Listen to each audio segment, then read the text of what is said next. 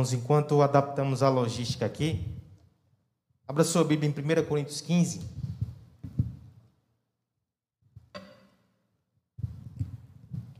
Primeira Coríntios 15, a partir do verso 29. Oh, abençoado verso 29. Vocês verão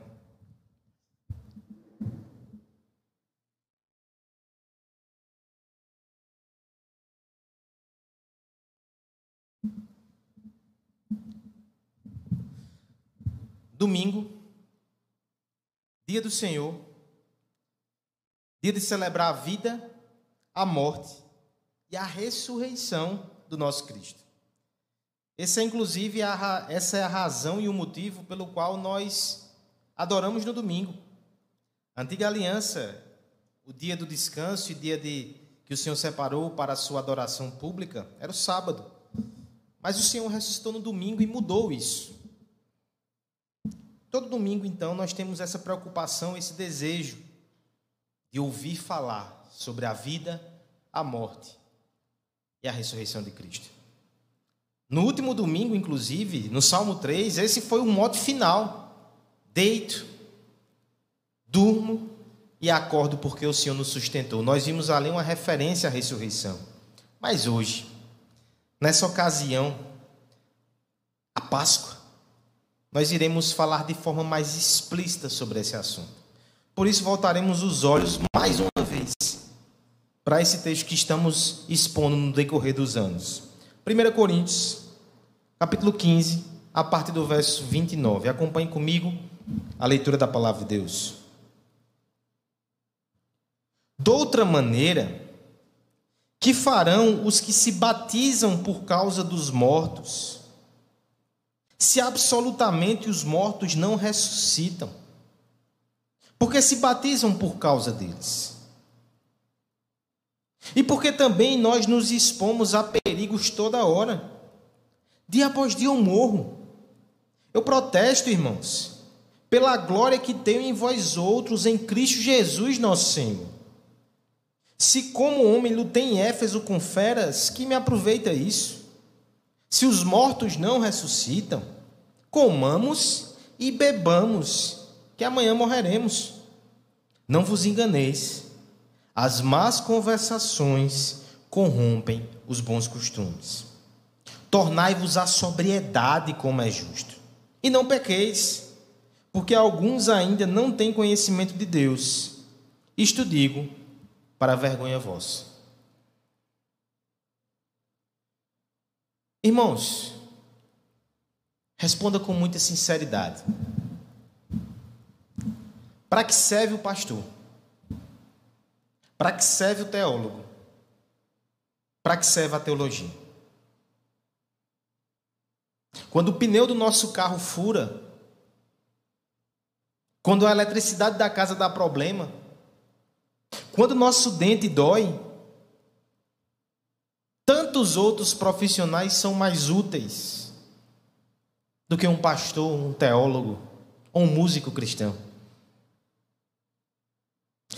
No entanto, quando uma criança nasce, quando um casal se une em matrimônio, ou quando um parente morre, aí surge a utilidade. Há um escritor chamado Kevin Van Hooser que vai dizer que essa percepção está certa demais.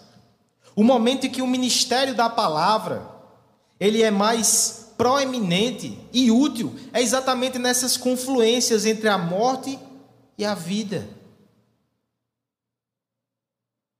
No entanto, é, esses, essas pontes de contato, elas deveriam ser muito mais presentes no nosso dia a dia. Um filósofo do passado disse que o homem é o ser para a morte. Porque o que diferencia-nos dos animais é a consciência da nossa finitude, da nossa fragilidade e da nossa iminente morte. Assim, nós precisamos aprender a morrer para que possamos viver. Agora veja então, qual é o papel do pastor e da teologia? Na morte e na vida. Porque se todo homem caminha para a morte, é o ser para a morte, esse é o destino do homem natural. Deixa eu dar um passo além com você logo de cara. O homem em Cristo, ele é o ser para a ressurreição. Nós não caminhamos somente para a morte. Nós caminhamos para a morte da morte em Jesus Cristo, e isso deve mudar a nossa perspectiva. Para que serve então o pastor e a teologia? Para nos ensinar sobre vida, sobre morte, sobre ressurreição e a vida que nasce dela. Há uma vida que flui da ressurreição. É exatamente sobre isso que fala o nosso texto nessa noite. O capítulo 15 de Coríntios, da primeira epístola de Paulo aos Coríntios, são mais de 50 versos, para ser mais preciso, 58. E todos eles abordam o tema da ressurreição, porque isso era um problema naquela igreja. Alguns não criam na ressurreição. E Paulo está respondendo questões relativas a isso. Por tradição, criada pelo próprio Deus. O que tem nos acontecido aqui no jardim é que a cada domingo de Páscoa nós temos exposto uma parte desse texto. Em 2019, primeiro ano, café da manhã, você lembra, você estava aqui. Nos versos 1 até o verso 19, nós vimos Paulo argumentando sobre a importância da doutrina da ressurreição. Até porque Cristo ressuscitou, como nós negaremos isso? Isso vai afetar o nosso evangelho, vai afetar a nossa fé, vai afetar a nossa esperança. É nesse texto que Paulo chega a dizer: se nós não cremos na ressurreição, nós somos os mais infelizes dos homens. Mas aí, dos versos 20 ao verso 28, o ano passado, já na pandemia, igreja fechada naquela época também, nós vimos que Paulo faz um parêntese e destaca um efeito poderoso da ressurreição. O último inimigo, que é a morte, vai ser vencido por Cristo. Que doutrina preciosa. Mas agora, a partir do verso 29, ele continua argumentando. E ele vai nos mostrar, de forma muito prática, quais são os efeitos que a ressurreição já produz na nossa vida hoje. Sabemos sim que a ressurreição está lá no limiar da nossa vida, mas hoje ela já produz efeitos ela já produz uma vida que nasce da ressurreição. Nós veremos, irmãos, que como povo da ressurreição, esses efeitos já são nossos e já têm que estar presentes na nossa vida. Três efeitos. primeiro deles, no verso 29, a ressurreição, ela proporciona a esperança do reencontro. Segundo efeito, versos 30 a 32. A ressurreição sustenta os nossos sacrifícios pela fé. E por fim, versos 33 e 34. A ressurreição antecipa a nova vida em santidade. Primeira verdade, então, e primeiro fruto já presente da ressurreição em nossas vidas. A ressurreição ela proporciona a esperança do reencontro. Gostaria de pedir que algum irmão lesse o temível verso 29 de 1 Coríntios 15. De outra maneira, que farão os que se batizam por causa dos mortos, se absolutamente os mortos não ressuscitam? Porque se batizam por causa deles? Essa semana, irmãos, nós tivemos mais um caso de morte na família de irmãos da nossa igreja aqui. O diácono Gilson, pai do nosso irmão Gustavo, ele faleceu. Nós estivemos aqui com os presbíteros da igreja. Gostaria de agradecer publicamente aos presbíteros pelo apoio que deu ao nosso irmão e à família lutada. E naquele momento, na sexta-feira, fomos ali ao Campo Santo até em conversas com os presbíteros e analisando toda aquela circunstância. Uma das coisas que eu percebi, irmãos, é como de alguma forma aquele lugar, mesmo que remeta à dor e à tristeza, ele é bem cuidado. São paisagens bonitas e os mortos da família, eles são colocados todos juntos. Por quê? Eu me lembrei de um pastor do, cham... do passado chamado Thomas Halliburton. Não sei nem se pronunciasse o seu nome. Que por pedido seu, ele foi enterrado justamente do lado do conhecido pastor Samuel Rutherford. E sabe por que ele fez isso? Porque ele disse que queria, ele desejava ver a alegria de Rutherford quando ele ressuscitasse dos mortos na segunda vinda de Cristo. O lugar onde o nosso corpo é posto para descansar, de alguma forma ele exprime a nossa visão. Ele exprime nossa expectativa. E esse verso 29, ele nos aponta nessa direção. Sim, o verso 19, talvez você diga, o verso 29 você diga, pastor, vi muitas coisas aqui que me chamaram a atenção, mas não exatamente isso. Esse verso, ele tem sim uma expressão muito difícil teologicamente. Porque Paulo fala e argumenta, né, sobre a prática de batizar-se por causa dos mortos. Ou, em outras traduções, em favor dos mortos. O que significa isso, irmãos? A interpretação mais simples, ela é a mais perigosa. Alguns entendem que aqui está a ideia de que eu me batizo para que o morto receba esse batismo em meu lugar. Morreu pagão, vou me batizar por ele. Os mormons, a igreja dos santos no último dia, usam este verso, juntamente com outras revelações extra-bíblicas, para fundamentar a doutrina do batismo vicário. Quando alguém se converte ao mormonismo, ele batiza-se em favor dele mesmo e eles puxam uma árvore genealógica para saber se tem parentes dele que não foram batizados e ele se batiza em favor daqueles por procuração. Batismo vicário. Mas deixa eu tranquilizar o seu coração com essa doutrina esquisita. Ela não foi acolhida pela igreja historicamente. Mesmo o catolicismo, que ainda tem algum tipo de doutrina que fala sobre orar pelos mortos, boas obras e missas em favor dos mortos, batismo em favor dos mortos, eles não chegam a esse ponto. Na história da igreja, essa não foi a interpretação, exceto de alguns hereges, como Marcião. Mas de forma geral não é isso que o texto parece indicar. Eu vou dar duas razões porque o texto não parece indicar isso. Primeira delas, irmãos, não há registro histórico que houvesse essa prática em Coríntio. Histórico, documental, testemunhal, não há. E nem em nenhuma outra igreja da igreja da, da, dos cristãos primitivos não há relatos de que eles batizavam-se pelos mortos. Também há outra questão aqui que Calvino levanta esse argumento. Ele vai dizer assim: uma heresia tão séria que afeta a doutrina da salvação, se Paulo usasse isso como argumentação, dizendo: vocês não se batizam pelos mortos, então vocês creem na ressurreição. Esse é meio que o argumento, né? Se ele tocasse nisso, é claro que Paulo iria combater esse erro. Se ele não faz, é porque não é isso que está sendo dito aqui. Mas tudo bem, pastor. Então o que está sendo dito então? Alguém já disse que nós temos aqui três palavras que geram 300 interpretações.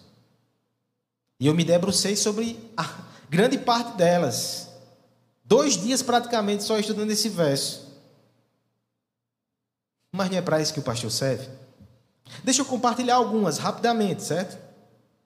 Os pais da igreja, de maneira geral, eles entendiam que esse verso aqui referia-se à seguinte situação: um cristão se converte, mas ele acaba morrendo de forma súbita antes de ser batizado. Então, não para salvação, mas como forma de realizar algo muito precioso para aquele que morria, algum parente assumia o seu lugar e se batizava simbolicamente em favor desse. É claro que essa interpretação é possível, já não é tão herética, mas envolve um certo misticismo. Outros tentam colocar essa passagem mais em termos espirituais, dizendo que mortos aqui são os mortos espirituais, ou seja, está falando de todos nós. Nós somos os mortos que foram batizados, crendo que ressuscitamos espiritualmente. Essa é uma possibilidade, mas ela é bem alegórica no que diz respeito à interpretação. Calvino entende que o morto aqui é aquele que é dado como morto já. É aquela pessoa que se converte no leito. E ele recebe o batismo, até sem pouca instrução. Esse é o batismo dos mortos, como se fosse o último ato, batiza.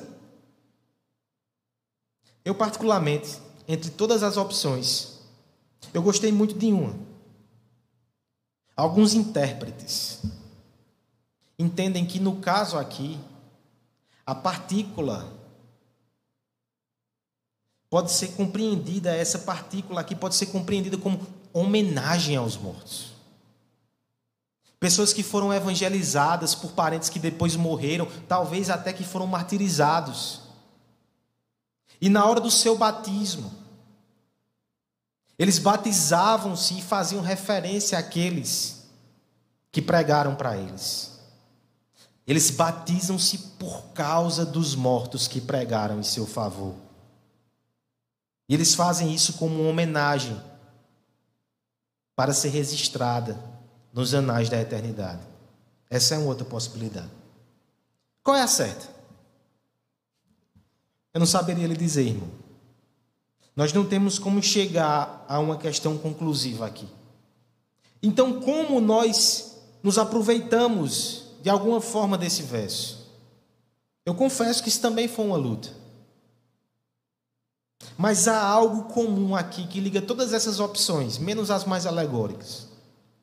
Há algo por trás aqui que é comum a todas elas. E eu vi um pregador confirmando essa interpretação e isso tranquilizou meu coração também. Apelei. Era um sermão em inglês de John MacArthur, mas eu, eu percebi que ele estava indo nessa linha. Sabe o que em todas essas possibilidades? A ideia de que depois da vida, mesmo os mortos, eles ressurgirão. E por isso nós batizamos, seja para homenagear Seja para fazer um ato de vontade última, como os pais da igreja entenderam esse versículo inicialmente, mas de algum modo, aquelas pessoas que foram levadas de nós pela morte, elas retornarão. Então nós fazemos esse batismo de alguma forma, fazendo referência a eles, porque um dia nós os reencontraremos e compartilharemos com ele desse ato, mesmo que eles não estivessem presentes mais nesse batismo. Mas eles voltarão nós os reencontraremos e poderemos compartilhar isso. Esse é o argumento de Paulo. Vocês praticam algum ato que nós não sabemos ao certo que era, que tem ligação com essa esperança de reencontro. E se vocês fazem isso, irmãos, é porque vocês creem na ressurreição. De algum modo, a doutrina da, da ressurreição consola, conforta o coração de vocês com a esperança do reencontro. Só há essa esperança por causa da ressurreição. Isso os anima, diminui o luto e dá até coragem de enfrentar as intercorrências e os desafios da vida. Esses dias eu tenho lido pela primeira vez O Senhor dos Anéis. E é claro que a gente lê aquela saga, são tantas páginas e compara aos filmes, ainda que longos, mas tem alguns detalhes que são mais fortes no texto. Isso é normal, não é uma crítica aos filmes, que são fantásticos. Mas uma das primeiras coisas que já me chamou a atenção no início dessa leitura é o destaque que é dado ao tio de Frodo, Bilbo Bolseiro. Aquele personagem nem é tão evidenciado assim no filme. Mas no livro, depois que Bilbo vai embora, passam-se 11 anos e Frodo ainda fica falando sobre ele com saudade e pensa, porque eu não fui com ele para essa viagem final. Acontece que na noite em que Frodo precisa abandonar o condado, que o mago Gandalf, ele fala sobre os riscos daquele anel que Bilbo deixou com ele, que ele tem que se atirar numa aventura contra criaturas que são muito maiores do que ele. Ele é um pequeno hobbit. Ele vai enfrentar perigo de morte, ele vai enfrentar as trevas. Mas ele precisa ir embora. É interessante que no livro, enquanto Gandalf fala coisas assustadoras de repente, mesmo no meio do medo, do pavor, a mente de Frodo para e faz uma reflexão. Você quase que sente a voz do mago em segundo plano. Ele diz: Eu vou me reencontrar com Bilbo. Eu vou poder revê-lo. E naquele momento, mesmo com as notícias terríveis ao seu redor e assustadoras para ele, tem um pingo de alegria, de consolo e até de ânimo para encarar aquela peregrinação. Porque ele tem a esperança de reencontrar o seu tio no final da jornada. Eu não sei a certo se isso acontece. Eu não assisti o último filme e eu estou só no começo do livro. Mas no que diz respeito aos cristãos, um dia, nós precisaremos sair do conforto da nossa casa, do nosso abrigo terreno, para enfrentar uma estrada cheia de perigos, cheia de escuridão. Mas iremos atravessar esse vale com a certeza de reencontros que vão alegrar o nosso coração. Nós vamos encontrar parentes e amigos que estão com o Senhor. É claro que a maior alegria vai ser ver o próprio Senhor. Mas vai ser tão maravilhoso estar perto de pessoas que partiram. E isso já tem que consolar o nosso coração hoje. Não foi assim que Paulo aplicou essa doutrina no texto que o presbítero Maicon leu? Nós não podemos sofrer como os demais, porque nós sabemos que os mortos no Senhor voltarão junto com Ele, nós estaremos com Ele, portanto, consolem-se hoje. Consolem-se hoje com essa perspectiva. Irmãos, a ressurreição já tem que produzir esse acalento, esse afago nas nossas almas. Isso eu digo para você que está enlutado. Não só nesses últimos dias, eu sei que para vocês essa palavra é mais forte. Mas para todos que já perderam alguém que amavam, mas que sabem que Ele está com o Senhor. Pense no último abraço. Qual foi o último abraço que você deu? Se você soubesse, talvez ele teria sido mais apertado, mais lento. Mas não se cobre tanto assim. Nenhum afago jamais merecerá esse título de o último, porque sempre vai ficar uma ausência de calor nos nossos braços, que vai lembrar aquela ausência que nos fere. Mas eu tenho boa notícia para você nessa noite. O último abraço, ele não foi o derradeiro. O Evangelho nos promete que não haverá último abraço nunca para aqueles que foram abraçados pela salvação em Cristo. A morte terá fim, o carinho afetuoso não. É isso que nos garante a ressurreição. Você vai reencontrar aqueles que estão agora com Cristo. Isso tem que consolar o teu coração hoje. Isso também tem que te alertar para que você possa pregar o Evangelho para os seus parentes que ainda não têm essa fé na ressurreição. Porque só reencontraremos aqueles que estão em Cristo. Então pregue, pregue e ore pela vida daqueles que você ama. E se você está aqui nos acompanhando, e você ainda não tem essa fé em Cristo e não entregou a sua vida a Ele, deixa eu ser muito claro com você: não existe batismo por procuração. O texto não fala sobre isso. Mas o texto fala sobre uma reunião de pessoas que amam uns aos outros e amam Jesus Cristo. Entrega a sua vida a Jesus e faça parte desse comboio da esperança. Seus parentes não vão poder se batizar por você quando você morrer mas eles podem ser consolados quando isso acontecer. Essa é a primeira, esse é o primeiro efeito prático dessa vida que nasce da ressurreição. Nós somos consolados hoje com a esperança do reencontro. Mas os versos 30 e 32 nos dão outro efeito prático da ressurreição. A ressurreição sustenta os nossos sacrifícios pela fé. Versos 30 e 32, por favor. E porque também nós nos expomos a perigos a toda hora. Se. É 30 e 32? 30 a 32. Ah, 32? Dia após dia de morro. Eu protesto, irmãos, pela glória que tenho em vós outros, em Cristo Jesus, nosso Senhor. Se como homem lutei em Éfeso com feras, que me aproveita isso? Se os mortos não ressuscitam, comamos e bebamos, que amanhã morreremos. A fé cristã tem coisas muito estranhas. Ela exige de nós algumas renúncias e alguns sacrifícios. É claro que alguns tentam modificar isso, né? Prometendo que receberemos coisas, mas a fé verdadeira, ela pede que você sacrifique coisas. Mas o pior é que ela não me pede para sacrificar simplesmente bens, tempo, preferências.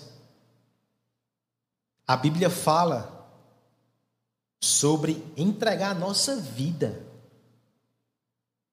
Talvez você diga, pastor, eu não tenho nada, tudo que eu tenho é minha vida para poder batalhar. É isso que Cristo está pedindo? É. Mas sabe o que fundamenta essa entrega? Esse sacrifício em prol do reino de Deus? É o que o apóstolo Paulo vai destacar aqui como segundo efeito prático. Ele vai dizer, irmãos, vocês estão pensando que eu sou um inconsequente? Ele vai dizer no verso 30: Se não existe ressurreição, por que nós estamos nos expondo a perigo toda hora? Somos loucos? Aqui ele está falando dos apóstolos que arriscavam a sua vida em prol da pregação do evangelho. Ele está dizendo: se essa vida fosse tudo que a gente tem, por que a gente está se arriscando tanto? Olhe para Pedro, Olhe para mim, olhe para Timóteo que me acompanha nas minhas viagens. Somos insensatos que não valorizamos a nossa vida. Somos kamikazes se atirando no risco sem medir as consequências? Não. Não.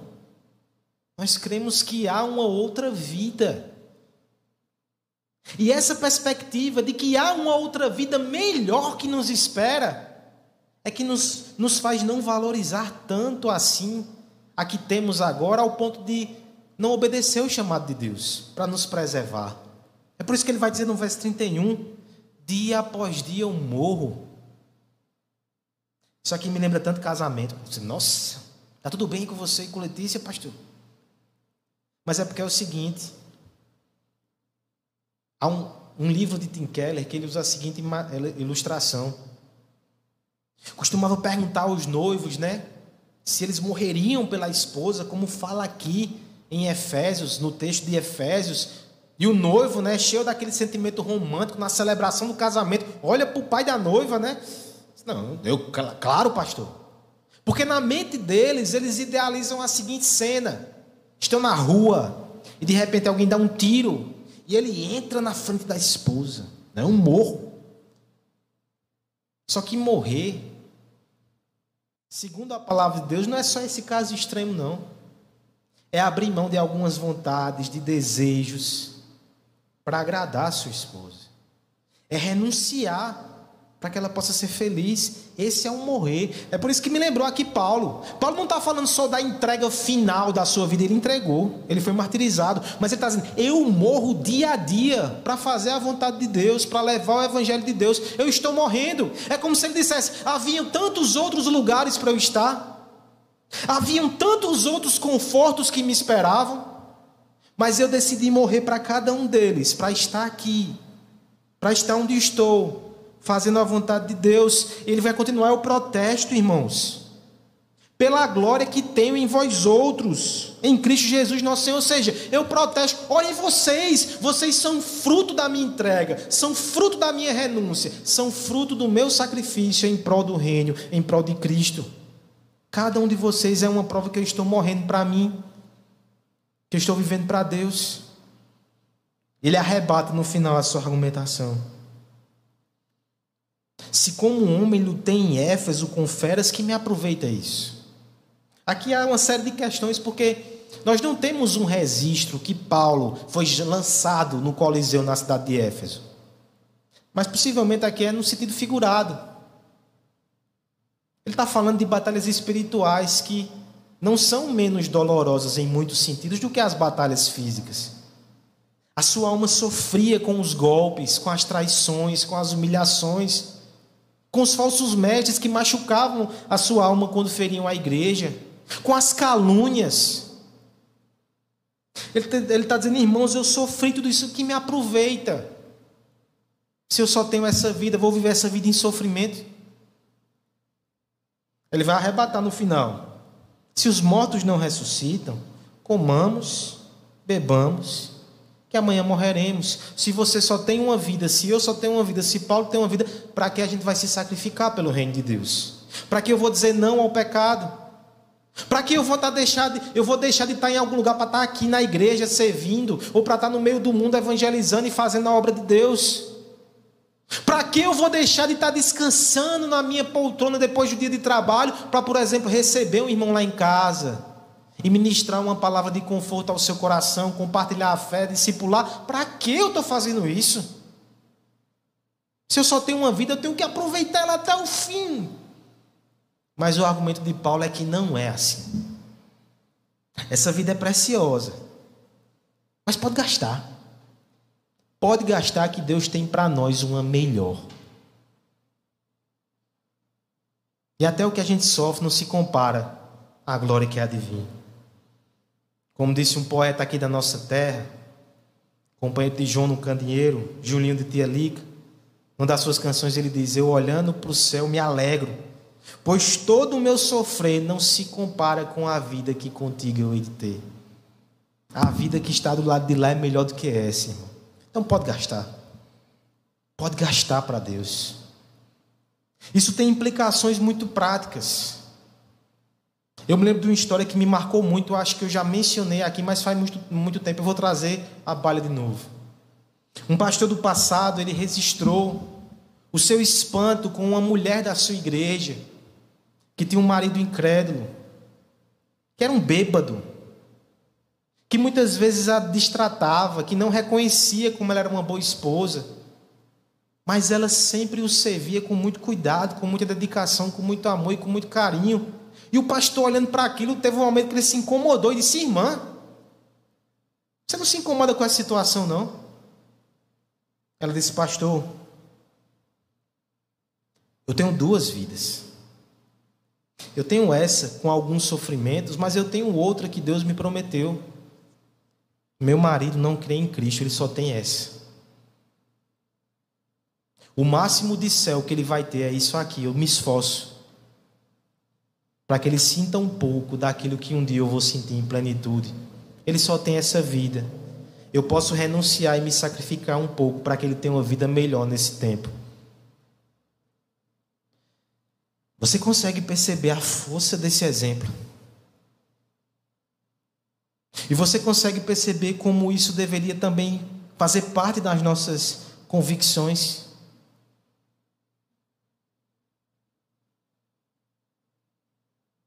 Não viva somente para o seu conforto nessa vida.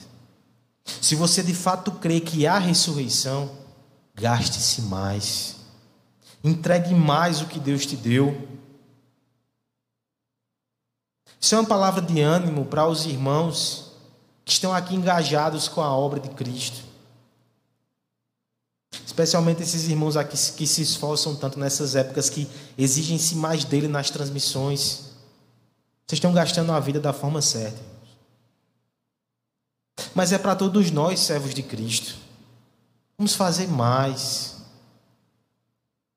Vamos investir mais nas pessoas e na eternidade. Vamos gastar mais a vida que Deus nos deu. Gaste ela toda para Deus. Ele vai te dar uma melhor. Essa é a nossa esperança. Não dê migalhas. Aquele que te deu tudo. E aquele que promete muito mais a você no novo céu, na nova terra e na nova vida em Jesus Cristo. Esse é um efeito prático da ressurreição. Ela nos consola com a promessa de reencontro. Mas ela também nos fortalece, nos capacita para nos sacrificar hoje pela fé. Por fim, o último efeito é que a ressurreição antecipa a nova vida em santidade. Versos 33 e 34 para concluirmos. Não vos enganeis, as más conversações corrompem os bons costumes. Tornai-vos à sobriedade, como é justo, e não pequeis, porque alguns ainda não têm conhecimento de Deus. Isto digo para a vergonha vossa. No início eu levantei a questão de Kevin Van Hooser sobre qual é o papel, qual é a função do teólogo. Ele vai dizer que nós lidamos com vida, com morte e com ressurreição e que nós devemos ensinar a igreja a viver e a andar como povo da ressurreição.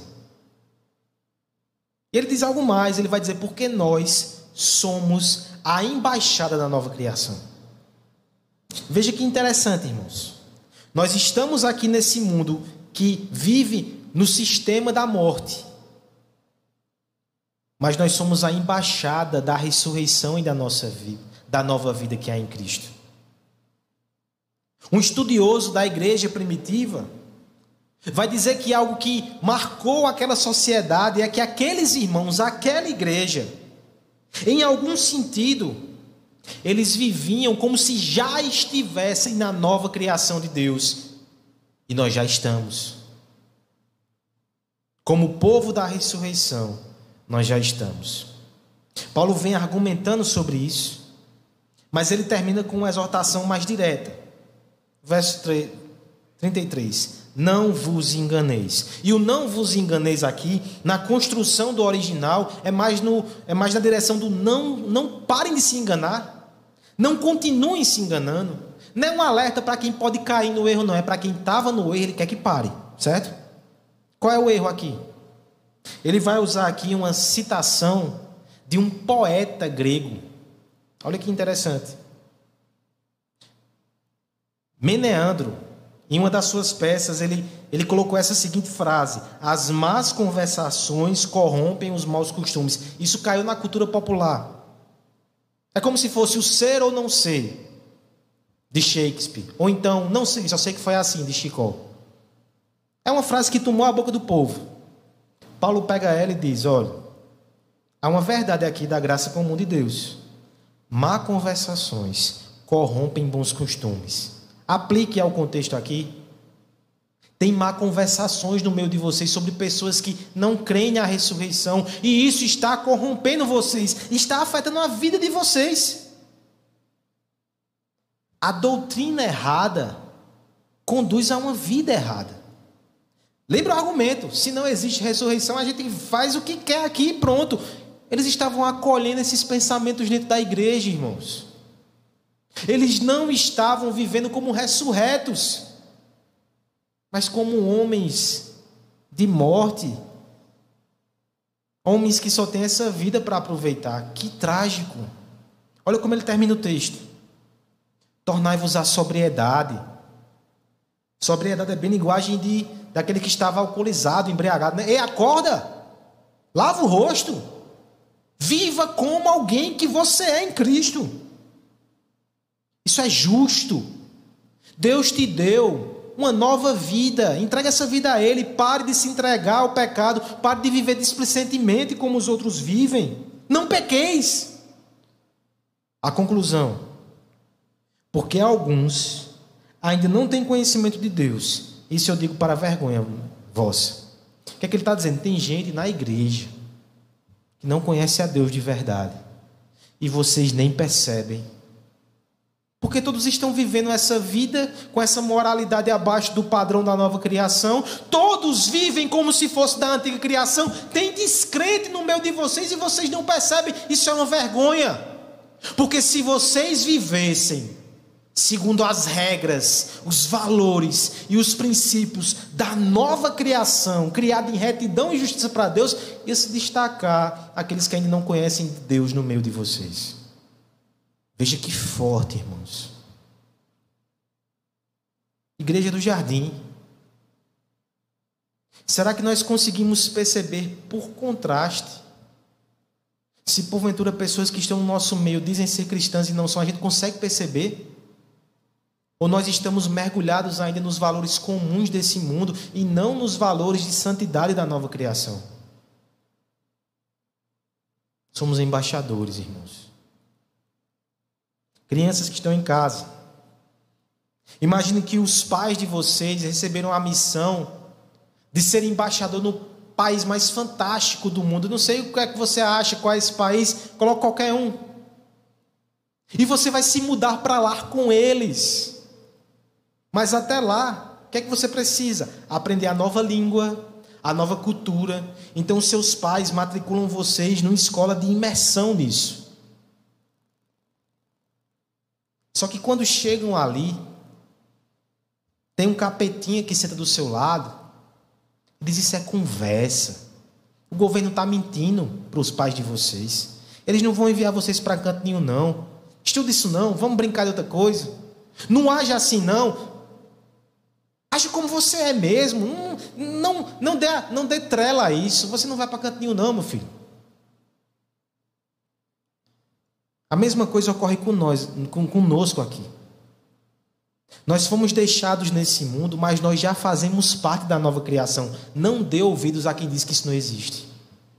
Não dê ouvidos a quem diz que você não precisa aprender a nova lei desse, desse novo país que você está indo absorva e viva essas novas regras, esses novos princípios, porque o pecado, preste atenção, ele se refugia nas brechas da nossa incredulidade.